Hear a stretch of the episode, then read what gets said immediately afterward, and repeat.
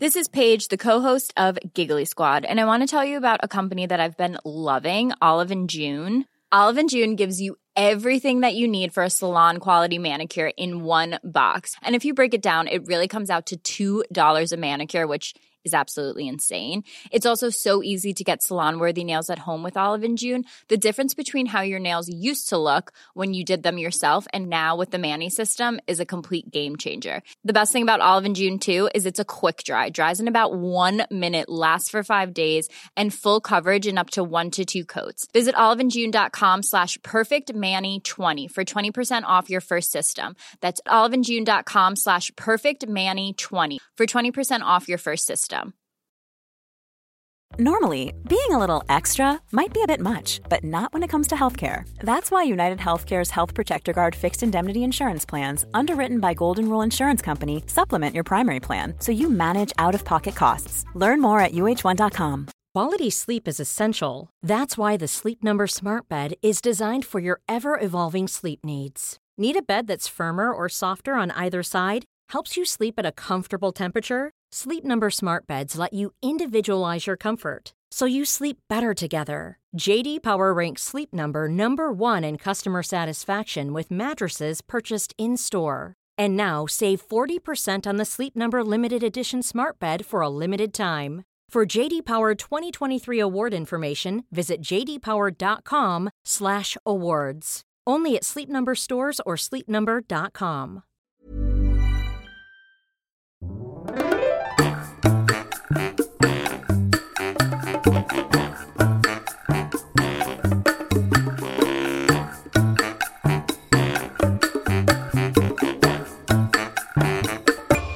tal? Esto es How to Spanish Podcast. Yo soy David. Yo soy Ana. Ya se está acabando el año 2022, así que hablemos de algunos hábitos que te pueden ayudar a ser más exitoso el próximo año. How to Spanish podcast is designed to help Spanish students improve their listening and vocabulary skills, and it's made possible thanks to our Patreon community. By joining the community, you can access the vocabulary guide and interactive transcript, bonus episodes, and monthly activities to practice your Spanish. If you would like to join the experience, go to patreon.com slash howtospanishpodcast. Puedes creerlo, el año 2022 está en sus últimas patadas. No puede ser, eh, siento que fue ayer cuando estábamos hablando sobre el principio de año y los propósitos y la Navidad anterior y todos esos temas que nos encanta hablar al final del año. Y este año quisimos hacer algo un poquito diferente. ¿Por qué esperarnos a pensar en todos esos cambios o esas cosas que nos ayudan a ser mejores personas, más productivas y todo eso? Cuando podemos empezar a pensar un poquito antes. Creo que a veces nos agarran las carreras y te dicen como, ¿y cuáles son tus propósitos? Y ya solo dices como, este, bueno... Comer mejor. Bajar de peso, ir al gimnasio, aprender español. Pero creo que si nos sentamos un poquito antes a pensar en la raíz de por qué planeamos algunas cosas, puede ser mucho más efectivo. La verdad es que YouTube, al menos YouTube, está plagado de videos de hábitos que debes de tener para ser más exitoso, más saludable, mejor, etcétera, etcétera. Y bueno, se pueden tomar muchas cosas buenas de este tipo de consejos y nosotros buscamos algunos que pensamos que nos pueden ayudar a nosotros como personas, como David y Ana. Y ya saben que nos encanta compartir con ustedes, así que aquí están, aquí se los presentamos. Recuerda que cada persona es diferente y necesita cosas diferentes, así que toma solo aquellas cosas que funcionan para ti. El primero que creo que es la base de todo es recomenzar y reevaluar. ¿Por qué esto es importante? Porque a veces estamos atrapados en las rutinas, en cosas que ya hacemos por hacer y ya ni siquiera nos acordamos de por qué estamos haciendo esto o por qué en primer lugar queríamos hacer esto.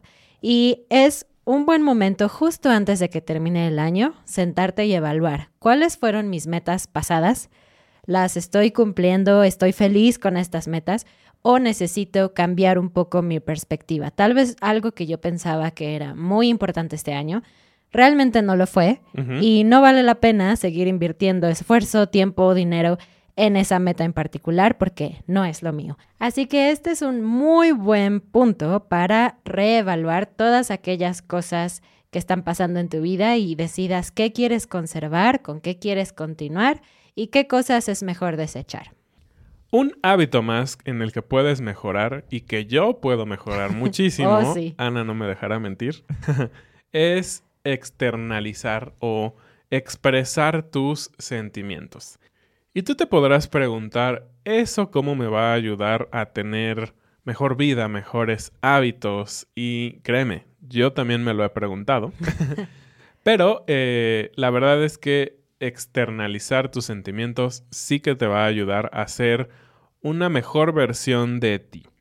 Y eh, no es eh, no es un hecho aislado que muchas personas hoy en día sufren de estrés porque nuestra vida es, es pues un constante ajetreo, ¿no? Todo el tiempo estamos bombardeados por necesitamos hacer esto, necesitas tener un mejor trabajo, necesitas comprar más cosas y todo esto genera un incesante estrés.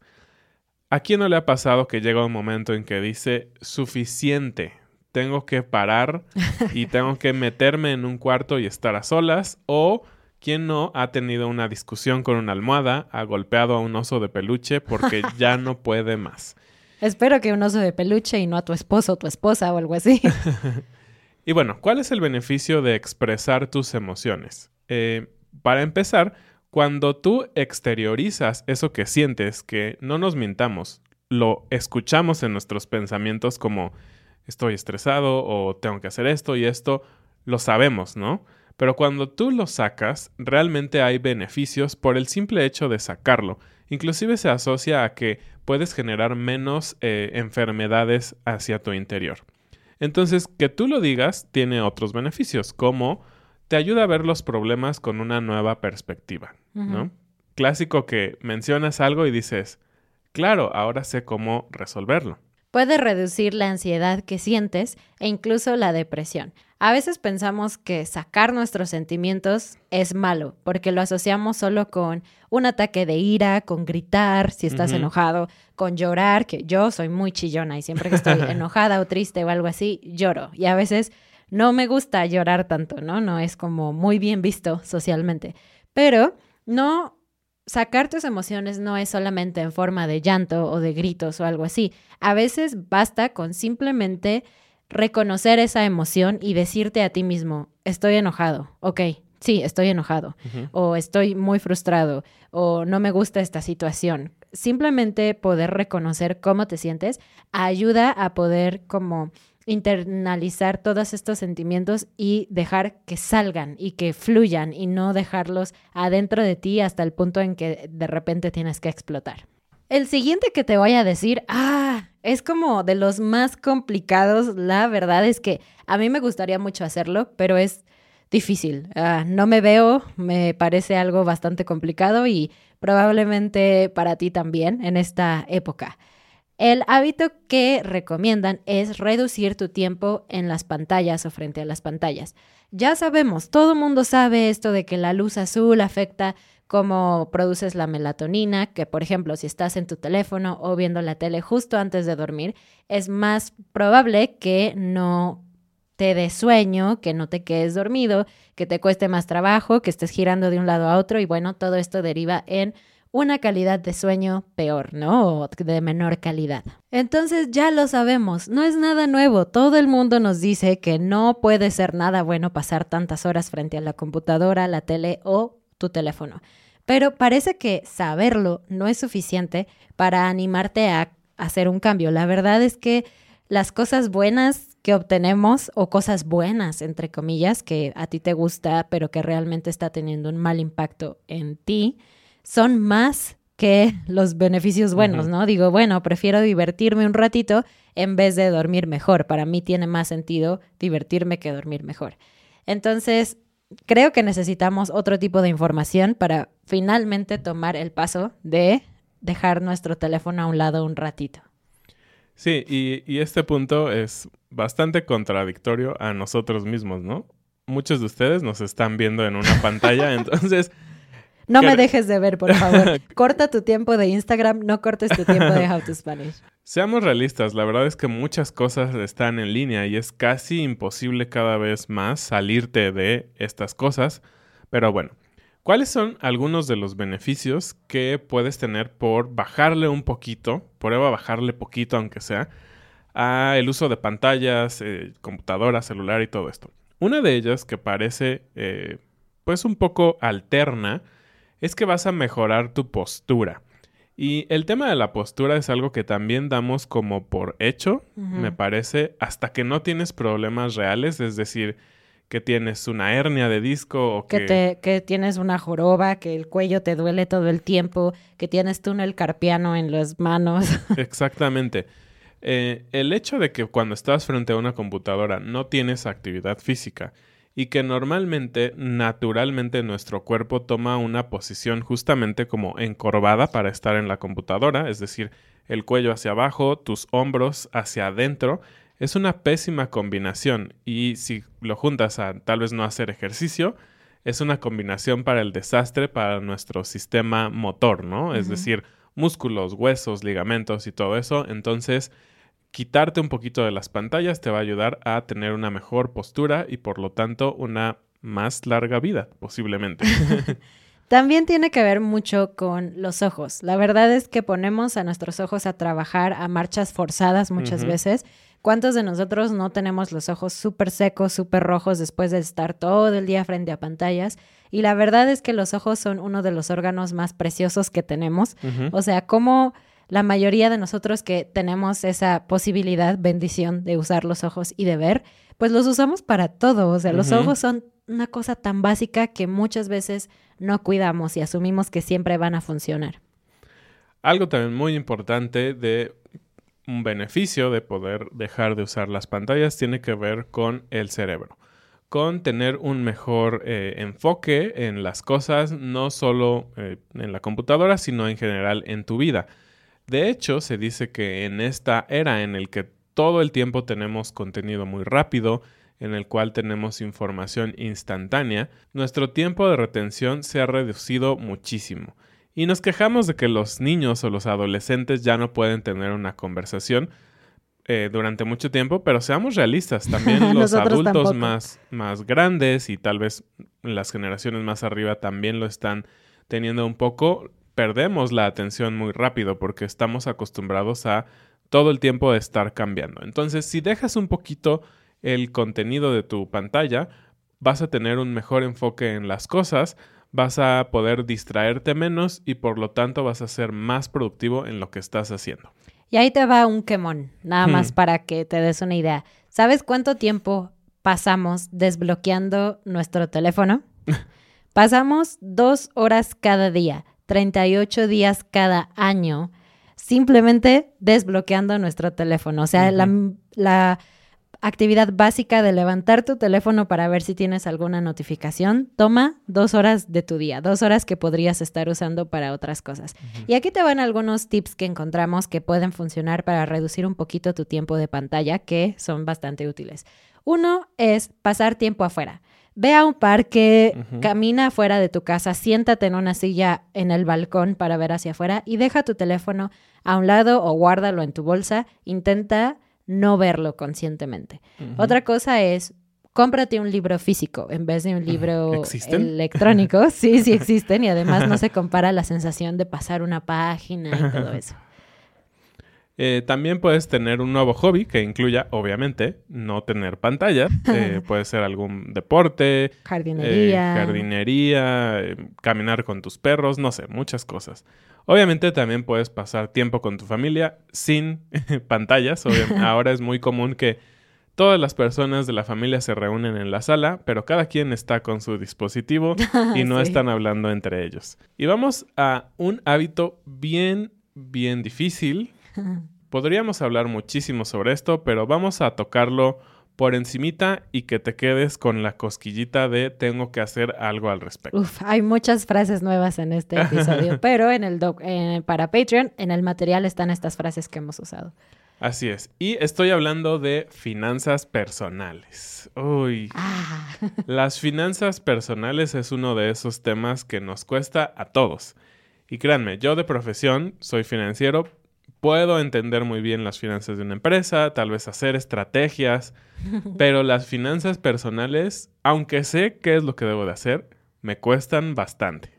Y para esto vamos a hablar de tres cositas muy, muy interesantes. estar en control de tus cuentas, estar en control de lo que gastas, de tus ahorros y tus pagos y todo esto.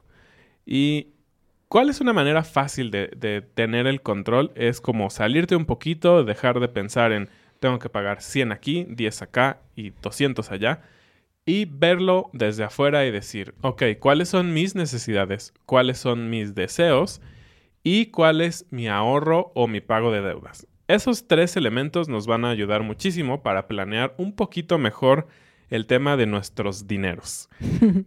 Primero, las necesidades obviamente son todas las, aquellas cosas que cumplen el propósito básico de la vida, ¿no? Por ejemplo... La renta. Ajá. La Vamos a irnos un poquito más atrás. Ok.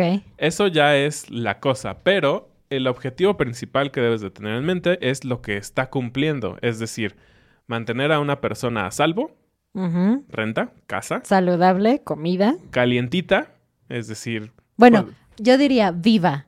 ok, Necesitas calor, o sea, ropa, una cama, necesitas comida Alimento. para sobrevivir, agua. exactamente. Entonces, para cumplir todas estas necesidades, justamente necesitas pagar la renta, necesitas pagar comida, eh, necesitas hacer compras, pagar la luz por si vives en un lugar con mucho frío, Claro. necesitas eh, Calefacción. calefacción y obviamente necesitas transporte para ir a tu trabajo y ganar dinero.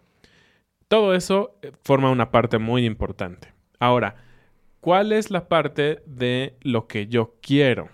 Lo que yo quiero son todas esas cosas que no las dijimos ahorita, pero que también son esenciales, que son parte importante para mantenernos motivados y felices. Esto incluye como salir a comer de vez en cuando, Lo dice el foodie. Exactamente. Ir al cine, si lo tuyo es el cine. Sí, entretenimiento, pagar Netflix o yo qué sé. Comprar ropa, tal vez tener una membresía en un gimnasio y todo eso. Esos son realmente deseos, no son. Nuestras necesidades. Y cuidado, aquí ya vienen temas interesantes. Cuando tú pones un, un deseo como una necesidad, ahí se pueden cambiar un poquito las cosas y puedes gastar de más. Y por otro lado, eh, tenemos el tema de los ahorros y los pagos de deuda. Casi es imposible que hoy en día no tengamos deudas, sobre todo si estás pagando una hipoteca, si por algo tuviste que gastar en algo extraordinario, pues tienes que ir pagando tu tarjeta de crédito o la hipoteca, todo esto, ¿no? Entonces, mantener finanzas, unas finanzas saludables tiene que ver con destinar siempre a ahorrar o pagar tus deudas. Una experta en finanzas personales de Harvard, que se llama ah, Elizabeth Warren, dice que debemos cumplir el 50-30-20. 50% en lo primerito que hablamos, que Necesidades. fue necesidades. El 50% de nuestro dinero tendría que irse a nuestras necesidades. Tiene sentido porque normalmente es Lo más caro. lo más caro. Casa, comida. Después, el 30% en nuestros deseos, nuestros gustitos. No Es está un buen mal, ¿eh? porcentaje, es un buen porcentaje. Y el 20% en ahorro y pago de deudas, digamos, a largo plazo, ¿no? Ok. Entonces, si cumples un poquito este, esta regla que me parece muy interesante, es, eh, es factible que tu vida financiera se relaje, es decir, que no tengas el estrés de tengo que pagar esto, no me alcanza y todo esto. Ahora bien, en este último 20% realmente descansa la tranquilidad de muchas personas, es decir, los ahorros a largo plazo para tu retiro, los ahorros para irte a unas vacaciones más largas o los ahorros para imprevistos son los que puedes tener esa tranquilidad de que tengo un colchoncito, si algo pasa, hay un poco de dinero guardado y no tengo por qué estresarme. Entonces, es un poco una balanza, ¿no? ¿Cuánto dinero quiero gastar contra cuánto debo ahorrar, ¿no? Y querer y deber son dos verbos que no nos gustan, pero deben compaginarse en la realidad. Como dije, este tema da para un montón, tal vez Si después. les interesa un episodio de finanzas, aquí tenemos al Sí, experto. podemos Díganos. hablar de finanzas personales en algún momento, pero creo que esta es una buena base para tener buenos hábitos financieros personales. Y bueno, nos vamos acercando poco a poco al final. El siguiente que, del que queremos hablar es a tener contentamiento.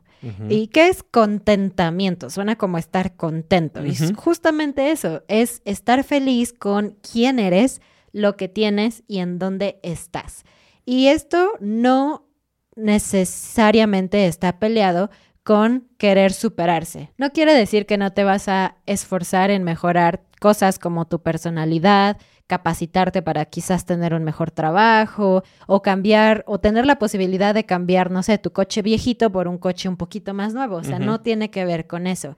Es una línea muy delgada, es un equilibrio muy difícil de encontrar, el poder aceptar el momento de la vida en donde estás y decir, estoy feliz. Si se puede mejorar, bien, pero estoy feliz y estoy satisfecho con lo que tengo en este momento. Y bueno, esto trae muchísimos beneficios, aunque es bastante difícil de lograr. Uno de ellos es tener paz, mayor paz mental, estar más feliz. Y un punto bien interesante que yo no había pensado es mejores relaciones, porque esto no solamente se aplica a las cosas que tienes, sino a la persona que tú eres y las personas que son la gente que te rodea. Entonces, mm. no estás todo el tiempo esperando que venga una mejor pareja o que tu pareja actual sea la mejor versión de sí misma. Claro que es algo que es bueno y, deseable, claro. pero eres capaz de aceptar a tu gente como es en el momento de la vida en el que está. Así como son un poquito de inmaduros o de irresponsables o de lo que sea. O de glotones, como yo comprenderé. Puedes amarlos como son y creo que ese punto es bastante, bastante importante. Y aunado un poquito a lo que hablamos, otro punto del contentamiento justamente es lo que dije en finanzas, distinguir entre lo que quiero y lo que necesito. Si no tenemos ese punto eh, de nosotros mismos identificarlo, podemos ser muy miserables, ¿no? Porque puedes estar pensando constantemente, quiero ese Ferrari, pero gano, no sé, gano muy poquito. Obviamente es irreal, ¿no? No está mal que te guste, pero desearlo como si fuera una, necesidad. ahí es donde no tienes contentamiento y te amargas y dices, ¿por qué esa persona sí y yo no? es también un tema mucho más amplio, ¿no? Y por último, esto nos lleva a decir que disfrutes las cosas pequeñas, ¿no? Disfrutes el día en que puedes comprarte un helado y sentarte a comértelo viendo a unos pajaritos o escuchando a niños reírse. Esas cosas, si estás dispuesto a escuchar tu ambiente alrededor, creo que puedes encontrar mucho gozo, mucha paz. Entonces, esto sin duda te ayuda a ser una persona más feliz y que puedes mejorar en varios aspectos de tu vida. Así es. Y por último, tomar acción. Algo que me parece crucial decirte es que muchas veces estamos intentando copiar las rutinas de la gente que pensamos que son exitosos, ¿no? Hay muchos videos que dicen, eh, despierto todos los días a las 5 de la mañana y tú también deberías hacerlo. Y cuando ves a esta gente dices, wow, de verdad que es gente muy productiva y, es eh, empresaria y lo que sea. Y muchas veces nos enfocamos tanto en copiar paso a paso lo que otras personas hacen que nunca hacemos lo que realmente tenemos que hacer siempre hay que analizar nuestra propia vida y nuestras propias necesidades. Yo siempre digo que la, vida de cada, cada, persona es diferente. Por ejemplo, si despertar a las 5 de la mañana para ser más productivo deriva en que duermes peor y duermes menos de lo que necesitas, realmente hay que analizar si eso vale la pena. Probablemente tener una hora extra al día para leer un libro de ficción no vale la pena. Eh, los problemas de salud que podrías tener por no poder dormir las horas que tu, tu cuerpo en particular necesita dormir, ¿no? Y a veces nos enfocamos mucho en los pasos. Paso uno, despertar temprano. Paso dos, comer mejor. Paso tres, ir al gimnasio. Y eso deja fuera el tomar acción realmente en las cosas que tienes que hacer. Si tu meta es aprender español casi como nativo, despertar más temprano no va a hacerte cumplir esa meta. Te va a dar más tiempo, pero si no pones los pasos que necesitas para esa meta en específico, que puede significar viajar a un país hispanohablante, hablar con un maestro, hablar con compañeros, estudiar cada día, etcétera, nunca vas a lograr esa meta por muy temprano que te despiertes. Así es. Y bueno, sí que ha sido un episodio lleno de información, lleno de consejos. Escúchalo varias veces si algo de esto te ha parecido interesante, investiga más sobre esto y ejecuta. Muchas veces decimos, sí, eso suena súper padre, lo voy a hacer y ahí se queda, ¿no? Entonces, ejecuta. Finalmente, esto que guardó Ana para el final es el cierre perfecto para que puedas ejecutar y tener mejores hábitos. Y pues sí, mencionamos muchas frases, hablamos muy natural en este episodio, espero que puedas aprender a investigar varias cosas que dijimos, pero nada más vamos a comentar una, la frase del día. Estar en las últimas patadas o mejor aún, dar las últimas patadas. Una patada es el golpe que das con los pies. Y decimos esto cuando algo está muriendo, cuando es el último momento, el último esfuerzo de algo antes de terminarse o de morir, eso es dar las últimas patadas. Uno de mis cantantes de las bandas que escuchamos en español, Café Tacuba, en uno de sus conciertos en vivo, dice, esto está dando sus últimas patadas. Y todos dicen, no, porque eso significa que el concierto está a punto de terminar. Y pues esto dio sus últimas patadas. Muchísimas gracias como siempre por escucharnos, por vernos, gracias por apoyarnos a toda la gente de Patreon. No olviden que si quieres comunidad, más un montón de recursos para seguir aprendiendo español, busca nuestra página de Patreon lo encuentras en todos lados. Muchas gracias y bienvenidos a nuestros nuevos patrones. Giovanna, Jean, Anthony, Ryan, Edward. Mi Jean, Brian, Micaela, Catandrew, Rocky. Nos vemos la siguiente semana. Adiós.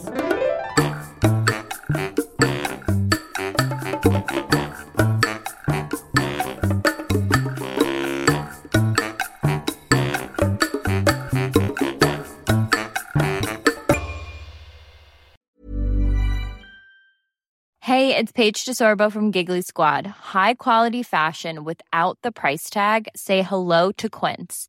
I'm snagging high-end essentials like cozy cashmere sweaters, sleek leather jackets, fine jewelry, and so much more. With Quince being 50 to 80% less than similar brands. And they partner with factories that prioritize safe, ethical, and responsible manufacturing. I love that. Luxury quality within reach. Go to quince.com slash style to get free shipping and 365 day returns on your next order. Quince.com slash style. Normally, being a little extra can be a bit much, but when it comes to healthcare, it pays to be extra.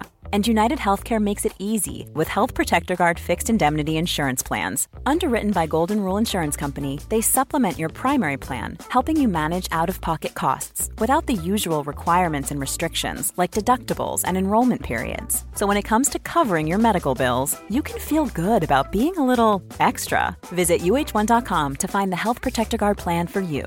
Mom deserves the best, and there's no better place to shop for Mother's Day than Whole Foods Market. They're your destination for unbeatable savings, from premium gifts to show-stopping flowers and irresistible desserts. Start by saving 33% with Prime on all body care and candles. Then get a 15-stem bunch of tulips for just $9.99 each with Prime. Round out Mom's menu with festive rosé, irresistible berry chantilly cake, and more special treats. Come celebrate Mother's Day at Whole Foods Market.